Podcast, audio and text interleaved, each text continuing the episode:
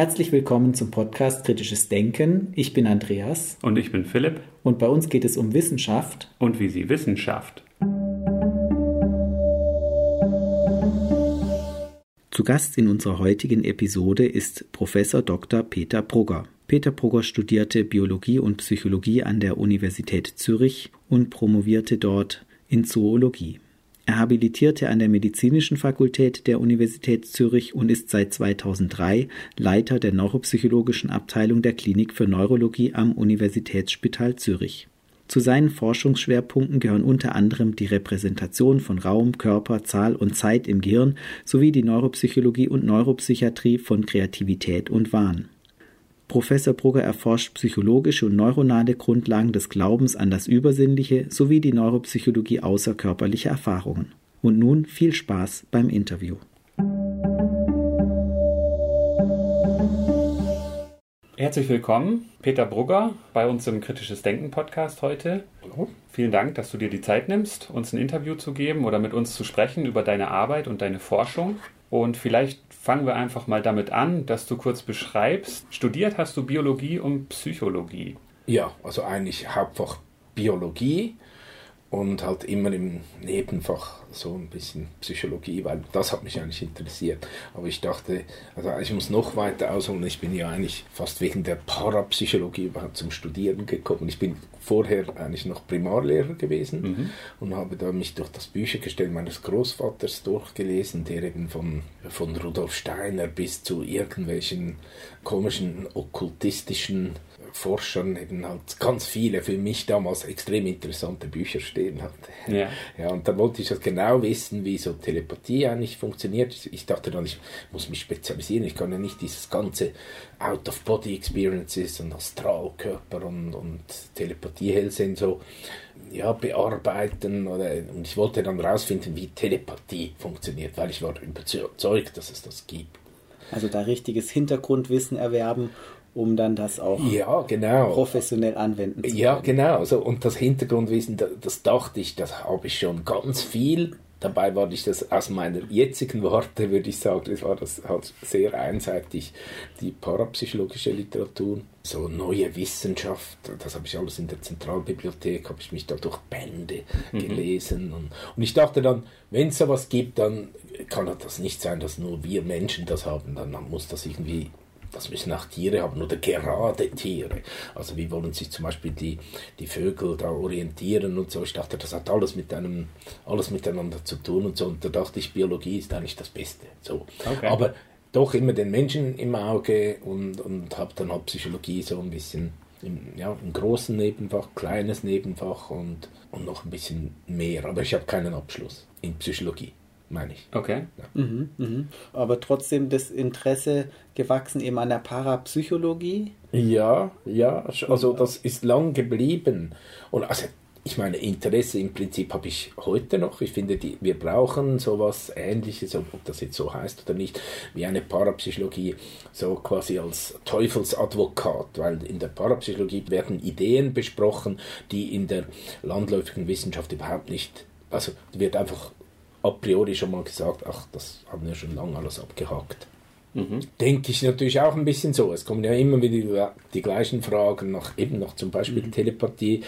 Und ich denke, naja, abgehakt, also jetzt glaube ich überhaupt nicht mehr, dass es sowas gibt, jetzt im Sinn von einer Übertragung von irgendwelchen Inhalten von einem Gehirn ins andere. Das glaube ich nicht.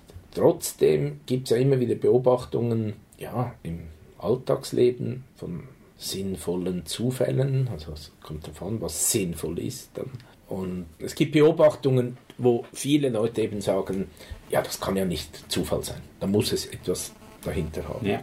Und ich meine, auf der Ebene interessieren mich, mich jetzt für diese außersinnliche Wahrnehmung, die gar keine Wahrnehmung unbedingt ist und mehr für die, also auf der Seite der statistischen Beschreibungen, dass menschliche Gehirne mit Statistik nicht so besonders gut umgehen oder wirklich auch unterbewusste Wahrnehmungen, die, wir, die vielleicht gar nicht ins Bewusstsein dringen, wo wir dann Agency rein interpretieren, dass wir da irgendwie denken, da, da ist nicht der Zufall im Spiel gewesen, sondern da ist irgendwas Übernatürliches. Dabei könnte man auf einer sehr basalen Ebene schon Gründe dafür finden, warum jetzt diese Verkettung von Umständen so passiert ist. Ja, also statistisches Lernen ist sicher ein wichtiges äh, Schlüsselwort.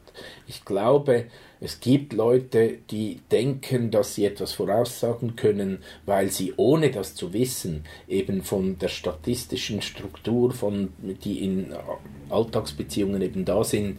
Äh, wir müssen ein Beispiel machen. Es gibt vielleicht ein verliebtes Paar, das jetzt das Gefühl hat, ach, du schreibst mir immer eine SMS, wenn, wenn ich dir auch gerade eine schreiben will. Irgend sowas kennen wahrscheinlich ziemlich viele. Jetzt ist es natürlich so, wir schreiben nicht zufällig eine SMS sondern wir wissen vielleicht genau, jetzt habe ich Zeit, jetzt, jetzt, also ich habe kein Handy selber, ich kann mich das eigentlich schlecht einfühlen, das ist ein blödes Beispiel. Aber ich stelle mir das so vor, dass das nicht ganz zufallsverteilt ist. Zum Beispiel, wenn der Partner an einem Donnerstagabend hat er immer was los, dann ist er nicht erreichbar, kann ich gerade zurückschreiben, dann schreiben wir vielleicht eher weniger. Hingegen, wenn wir wissen, dass der Partner oder die Partnerin irgendwie gerade zurückkommt vom Sport und so und relaxed ist und dann haben wir vielleicht eine erhöhte Chance, weil wir ja wissen, wann die Sportstunden sind, dass wir dann gerade schreiben und alles solche versteckten, unbewussten Regelmäßigkeiten, da gibt es ganz, ganz viele davon. Und es gibt vielleicht Leute, die das ein bisschen besser machen als andere, diese statistischen Strukturen eben zu unbewusst wahrzunehmen und sich dann danach zu richten und dann auch überrascht sind, wenn halt wirklich eine SMS dann kommt oder beantwortet wird oder irgendwie. Mhm. Und gleichzeitig ist ja auch dieses Ausblenden von Situationen, in denen nicht gerade dann unmittelbar zurückgeschrieben wird oder gleichzeitig geschrieben wird, führt ja dann auch dazu, dass man diese Zufälligkeit überschätzt. Also das ist absolut richtig, das Ausblenden, wie, wie, wie du sagst. Man, man, sieht ja immer die Bestätigung oder? Und, und alles andere, was eigentlich ist ganz menschlich, was eben eigentlich falsifiziert, die, die, die Weltsicht, die man hat, das dagegen läuft, das tut man ein bisschen ausscreenen. Mhm. Das ist ein ganz, ganz wichtiger Punkt. Eben, es gibt sehr viele verschiedene Punkte. Das ist nochmal was ganz anderes, denke ich jetzt, dieser mhm. Confirmation Bias, dass man drauf aus ist, zu verifizieren, zu bestätigen und nicht zu falsifizieren, also dass man sich nicht eigentlich ja, prüfen möchte, habe ich dann wirklich recht? Das, mhm. das ist, glaube ich, das, der Kern des Skeptizismus. Ja, dass man bereit ist, sich selber zu hinterfragen. Das finde ich ganz wichtig, dass man mhm. sowas hat. Und es ist aber auch wirklich manchmal schwierig, wenn man jetzt was träumt und dann passiert etwas Ähnliches im täglichen Leben. Ist durchaus verblüffend und irritierend und man denkt sich, wow, wie kann das sein? Aber natürlich blendet man all die Situationen aus, wo das, was man träumt, überhaupt nicht passiert. Und natürlich haben auch die Träume was mit dem tatsächlichen Leben oder dem, was ich im Alltag erfahre, zu tun. Stimmt. Oft ist es eben so, dass man die Kausalität umdreht dass man jetzt zum Beispiel von dem Traum, wo man von einem großen Feuer geträumt hat, erst sich erinnert, wenn eben da, wenn man an einem, wenn die Feuerwehr vorbeifährt, oder? Mhm. Denkt man, oh, ich habe ja von dem geträumt genau, und genau. denkt dann, ich habe geträumt, also und jetzt brennt's, also gibt's man hätte sich ja an den Traum gar nicht erinnert, wenn die Feuerwehr nicht vorbeigefahren wäre.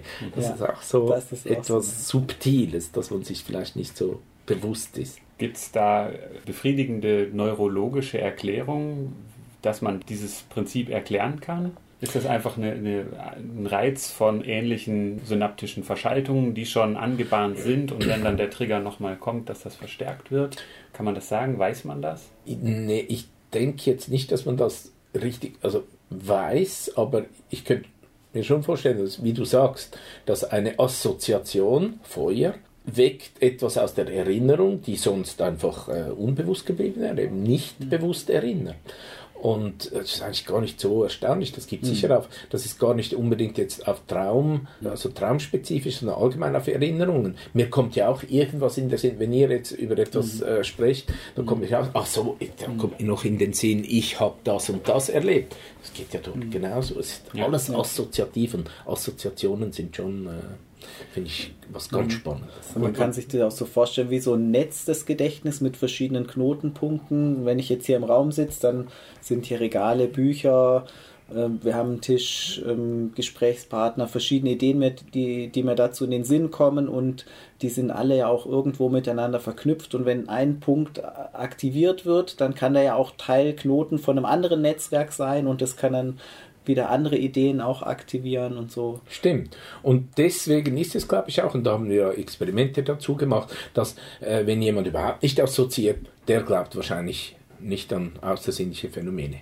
weil der erlebt keine Koinzidenzen im Alltag. Der merkt ja nicht, dass wenn er jemandem gerade äh, eine SMS geschrieben hat, dass der gerade zurückschreibt, und zufällig. Der mhm. merkt es ja gar nicht, weil er, also das ist jetzt ein extremes Beispiel.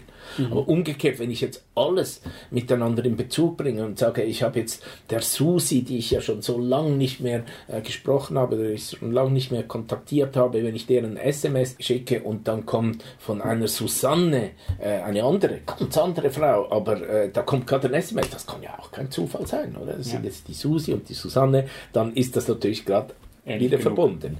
Da muss ich aber auch, es kommt darauf an, wie weit ich assoziiere. Das weiß man ja auch von schizophrenen Patienten. Dass, also ich will es jetzt nicht pathologisieren, diesen Glauben an die Bedeutsamkeit von Alltagszufällen. Aber es geht ein bisschen in die gleiche Richtung, dass wer eben sehr viel und schräg assoziiert, der ist auch ein bisschen anfälliger, Wahngedanken zu entwickeln. Es gibt ja die mhm. schöne, das schöne Beispiel eines schizophrenen Patienten, der im Restaurant sitzt und die Menükarte studiert und der ist eigentlich gut kontrolliert medikamentös, aber jetzt liest er da Spaghetti und das schlägt gerade wieder, kommt Italien Mafia fühlt er sich gerade sofort wieder äh, verfolgt. Das ist, glaube ich, bei Manfred Spitzer, der Geist im Netz ist mhm. dieses Beispiel.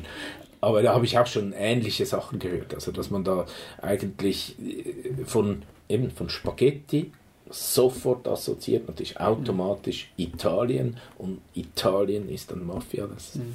Also man kann sagen, eben, dass Menschen sich unterscheiden darin, wie leicht sie Assoziationen knüpfen. Und das kann in unterschiedlichem Ausmaß stattfinden. Manche assoziieren sehr wenig, manche sehr stark und ab einem gewissen Maß kann es dann auch zu Problemen führen, dass dann eben auch wahnhafte Überzeugungen auftreten, eben Verknüpfungen, die zu weit wegführen und mhm. die dann also oft ja auch mit Selbstbezug. Das ist auch noch was Spezifisches, dass ja jetzt bei der Psychose zum Beispiel vieles auf sich selbst bezogen wird, so ein Eigenbeziehungserleben, weil wir natürlich auch immer Dinge mit uns in Bezug setzen. Genau machen wir alle und es ist so wie pathologisch erhöht, dass dann man das Gefühl hat, alles hat mit einem zu tun am mhm. Ende. Mhm. Mhm. Das ist wahrscheinlich auch ganz einfach hirnphysiologisch so geworden, oder? Also das sind ja bestimmte Heuristiken, die das Gehirn eingeübt hat oder wie das geworden ist in der Umwelt. Ja, und ich glaube auch. Dieser In-Group, Out-Group-Bias, da haben wir auch neulich drüber gesprochen ja. in der Episode. Der, die engste In-Group ist, ist man selber. Wenn die kleinste In-Group man selber ist, dann irgendwie bezieht man das alles auf sich. Bewusstsein ist ja auch ein Prozess, der von mir als, also ich kann die Welt nur von meiner Perspektive zunächst mal erfahren oder so lerne ich die Welt kennen. Und die anderen Perspektiven einzunehmen ist ja immer eine kognitive Herausforderung. Ich kann mich in jemanden einfühlen, aber die Welt aus einer anderen Perspektive zu sehen, ist zunächst ist mal anstrengend. Ein Schritt, ja. Ist genau, ein Schritt. Ja. Und das ist einfacher, die Welt äh, von jemand ganz nahestehendem, wo man sich eben gut einfühlen kann und eben empathisch nahe ist. Und deswegen, sage ich jetzt mal, äh, deswegen ist es äh, nicht erstaunlich, dass in der Parapsychologie gesagt wird, ähm, also zwischen Zwillingen zum Beispiel eineigen, da funktioniert Telepathie besser. Oder zwischen ja, Verliebten, oder die sich eben die auf der, das ist noch schön, schön die Metapher, auf der gleichen Wellenlänge schwingen, oder? Da ist auch die äh, Telepathie ist ausgeprägter. Das mhm. kommt natürlich dann wieder ans Wellenmodell der Telepathie ran und so. Ja, aber das ist es, oder? Diesen, dieser Perspektivenwechsel. Man hat selten Telepathie mit irgendeinem, der einem nicht nahe steht. Oder auch Sterbesituationen, wenn etwas ganz, ganz emotional Ergreifendes passiert, dann das erhöht ja angeblich auch diese außersinnliche Kommunikation. Da hat man sich wirklich was Essentielles mitzuteilen und dann ist man natürlich auch eher Ohr und hört also zufällige Überlappungen raus. Und es hat eine andere emotionale Qualität und wir messen natürlich den Situationen viel mehr Bedeutung zu, sodass dann auch die Erfahrung einem viel präsenter ist und ein wichtiger Faktor, der da wahrscheinlich auch noch mit reinspielt, ist wir haben vorhin auch gesagt, das Gedächtnis ist ja dann, wenn man sich an was erinnert und dann aktuell einen Trigger erfährt, jetzt mit dem Feuer zum Beispiel. Es muss kein Traum vom Feuer gewesen sein, sondern vielleicht eine Erfahrung aus der Kindheit mit dem Brand. Aber das Gedächtnis an sich ist ja auch, weiß man ja heute, aber da wisst ihr mehr als ich, nicht wie so ein Videotape zu sehen, sondern jedes, also das ist ja auch was Fluides und nicht irgendwas, was eins zu eins abgerufen werden kann. Und je häufiger es abgerufen wird, wenn ich es richtig verstanden habe, desto mehr verändert sich das Gedächtnis auch. Kann man das so sagen? Es muss nicht mal mit der Häufigkeit des Abrufs zusammenhängen, aber grundsätzlich lässt sich das Gedächtnis sehr leicht beeinflussen oder die Erinnerung verändern. Das ist ein konstruktiver Prozess. Ich rekonstruiere eine Situation oft aus sehr wenigen Situationen und füge das wie ein Puzzle zusammen und dann kann es mir im Nachhinein auch so vorkommen, jetzt bei dem Traumbeispiel, ah ja, ich habe das doch genauso geträumt. Dabei sind es dann möglicherweise auch aktuelle Informationen, die ich dann da wieder einbezogen habe. Es gibt so Studien, zum Beispiel hat man Personen ein, ein Bild mit einer Kreuzung gezeigt und ein Auto, das dann abbiegt und da war ein Vorfahrt-Beachtenschild und dann wurde nachher gefragt, haben Sie gesehen, hat das Auto, das am Stoppschild gehalten hat, geblinkt oder nicht? Hm. Und dann erinnern die Leute nachher eben auch eher ein Stoppschild gesehen zu haben. Mhm. Dabei ist gar keins da gewesen. Und dabei ist gar ja, keins ja, da gewesen. Also man, man lässt das sich da leicht beeinflussen. Ne? Genau, das sind ja die, diese ganzen False Memory Geschichten, genau. wo es dann auch zu falschen Zeugenaussagen mhm.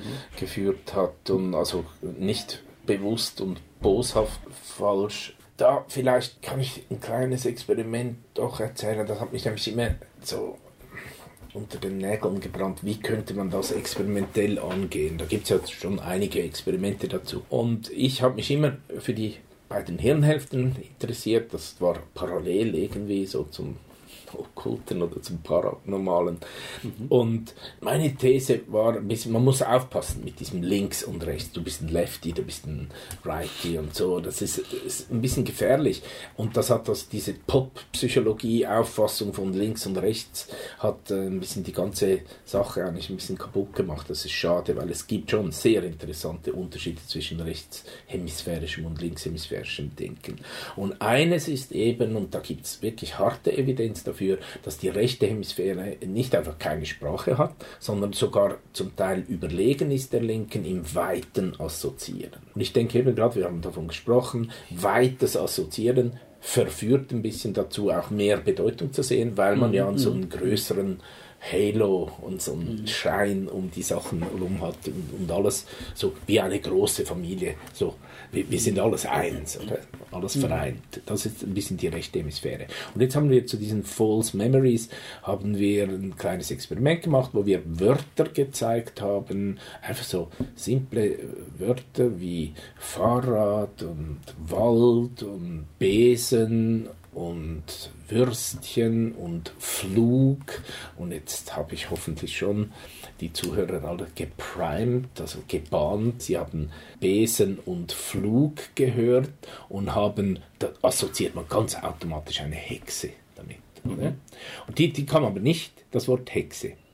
Und jetzt haben wir nachher, nachdem die alle diese Wörter zu einem gewissen Kriterium gelernt haben, haben wir einen Wiedererkennungstest gemacht. Dann haben wir ganz viele Sachen gezeigt, also Wörter gezeigt, die, äh, wo man Knopf drücken musste, wenn man das vorher gesehen hat. Mhm. Und da haben wir dann auch die Hexe eingeblendet. Und zwar haben wir jetzt, kommt noch ein Spezialität. Die, diese Hexe haben wir zum Teil links von einem Fixationspunkt oder rechts gezeigt. Und das kann man so machen, wenn man es kurz genug zeigt, dass das dann eben nur in die gegenüberliegende Hirnhälfte geht. Wir können also sagen, wer ist verführt durch diese Hexe, die gar nie gezeigt wurde, sondern nur suggeriert wird durch die zwei Wörter Besen und Flug. Wer ist mehr dem unterlegen? Da, die oder die falsch, Genau, genau. Und das ist klar die rechte. Mhm. Da haben wir gesehen, dass wenn das links im Bild kommt, dann äh, sind die Probanden, das sind, waren Rechtshänder, gesunde Männer, glaube ich, die dann da eben mehr gedrückt haben, wenn das links kommt. Und da waren natürlich viel solcher Stimuli dann dabei. Ja, ja. Mhm. Und eigentlich ist das noch schade, haben wir das nicht weiterverfolgt, weil das wird vielleicht schon ein bisschen was zur Lösung dieser Frage, woher kommen eigentlich so mhm. Gedächtnisinhalte oder wie werden die aktiviert, obwohl sie vielleicht gar nicht da waren. Ist aber auch, dass Gedächtnisinhalte in verschiedenen Gehirnarealen praktisch gespeichert werden und nachher wieder zusammengefügt werden. Die Eindrücke praktisch, das ist, ist eben auch ein komplexer Prozess, wo viele Fehler auftauchen können. Und diese Rechts-Links-Unterscheidung kann man sagen, das ist ja auch immer so eben, wie du gesagt hast, in der Populärwissenschaft, das ist immer schwierig runterzubrechen, weil da gibt es ja ganz viele Experimente, wo man mal mehr, mal weniger Unterschiede findet in Abhängigkeit von der Komplexität der Stimuli oder natürlich beim, bei sprachlichen Reizen am ehesten. Und da auch wieder bei den einfacheren, die werden auch rechts verarbeitet und die komplexeren dann eher links und links generell eher vielleicht so einzelheitliche Informationen und rechts auch globalere Gesamteindrücke. Mhm. Genau, das und, passt schon alles zusammen, dass die Rechte eher so ein bisschen gröber und, ja. und weiter dann assoziieren. Ja. Man sagt ja auch, hat gesagt, so ein bisschen die rechte Hemisphäre, die kreative Hemisphäre. Kreativität ist eben auch sowas. Ich meine, wie definiert man das? Ist es jetzt kreativ, wenn ich überall Bedeutung sehe in Zufall? Ist es kreativ, wenn ich mich von der Mafia verfolgt fühle, wenn ich äh, Spaghetti und, und, wenn ich Spaghetti lese, oder? Nein, eigentlich nicht, oder? Es ist pathologisch, würde man sagen. Mhm. Es ist Verfolgungswahn. Genau. Und doch gibt es da Überschneidungen, oder? Wer mhm. nämlich mhm. mit Spaghetti überhaupt nicht an die Mafia, wenn man erklären muss, wie wie das zusammenhängt, oder? Wenn er selber nicht drauf kommt, der, der wird eben, wie ich vorhin gesagt habe, wird nicht äh, irgendwie wahnhaft werden, der wird auch nicht paranormal assoziieren, aber der wird auch nicht besonders kreativ sein. Ja. Das ist ja auch das, was im Alltag passiert, die Kooperation zwischen beiden Hirnhälften. Ich brauche für eine kreative Leistung einerseits die Assoziation, ich muss die Idee generieren, aber ich muss ja auch wieder prüfen und muss, muss dann auch wieder mhm. schauen, mhm. was ist auch zum Beispiel die Nützlichkeit von einer Idee, wie kann ich das einsetzen, dann muss ja, man das ja auch genau. wieder analytisch. Das finde ich ganz vorgehen. wichtig, oder dass man, man denkt immer so, ah, jetzt gucke ich, was links läuft, gucke ich, was rechts läuft, das ist natürlich einfach so, so haben wir es auch gemacht, mache ich es immer noch so.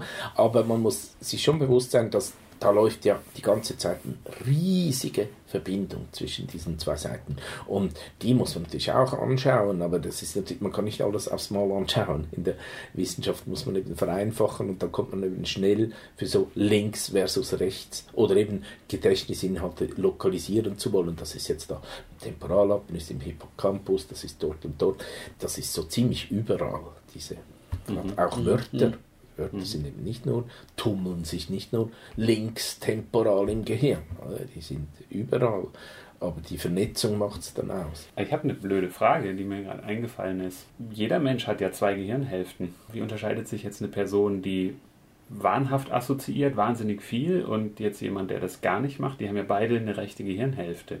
Unterscheiden sich die beiden rechten Gehirnhälften dieser Menschen dann neurophysiologisch? Kann man das sagen?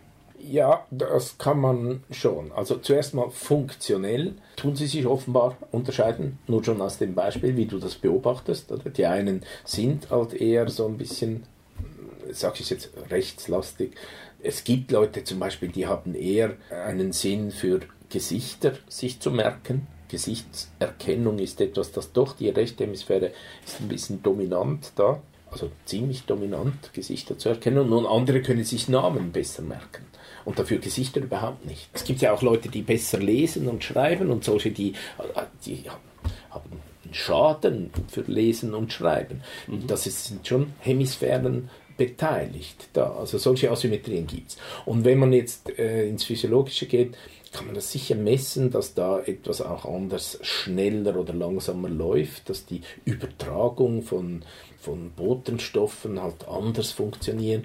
Und letztlich könnte man das sicher auch strukturell, dann hat man zum Teil auch bei gewissen Pathologien des Assoziierens gezeigt, dass da strukturelle, die, die weiße Substanz, also die Nervenbahnen, nicht die Nervenzellen selber, sondern die Verbindungen, dass die da anders ein bisschen ausgebildet sind bei denen, okay. die mehr assoziieren. Okay. Und, und du hast auch viel untersucht, wie unterscheiden sich die Menschen, die mehr an paranormale Phänomene glauben und ähnliches von anderen Personen. Ja, wir, wir haben es vor allem funktionell eben durch solche lateralisierten Aufgaben. Das, das sind Aufgaben, wo man etwas auf, die, auf der Seite nur zeigt oder, oder nur in ein Ohr gibt, einen Reiz im auditiven System. Und das geht dann auch überwiegend in, in die gegenüberliegende Hemisphäre. So haben wir das funktionell untersucht. Wir haben eigentlich in dem Bereich strukturell jetzt nichts untersucht. Das planen mhm. wir jetzt dann in, der Zukunft zu machen mit Magnetresonanzaufnahmen, während die mhm. Patienten irgendeine Aufgabe machen müssen. Das wäre dann ein funktionelles Magnetresonanzbild, kriegt man da.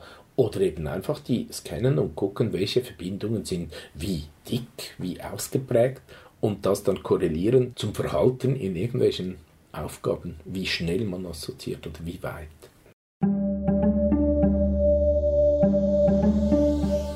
Vielen Dank fürs Zuhören. Wenn euch die Episode gefallen hat, dann empfehlt uns gerne weiter und gebt uns eine 5-Sterne-Bewertung auf dem Podcast-Portal eurer Wahl. Folgt uns auf Twitter, liked uns auf Facebook. Wir freuen uns über Kommentare und Feedback von euch. Und Möglichkeiten, den Podcast zu unterstützen, findet ihr auf der Website.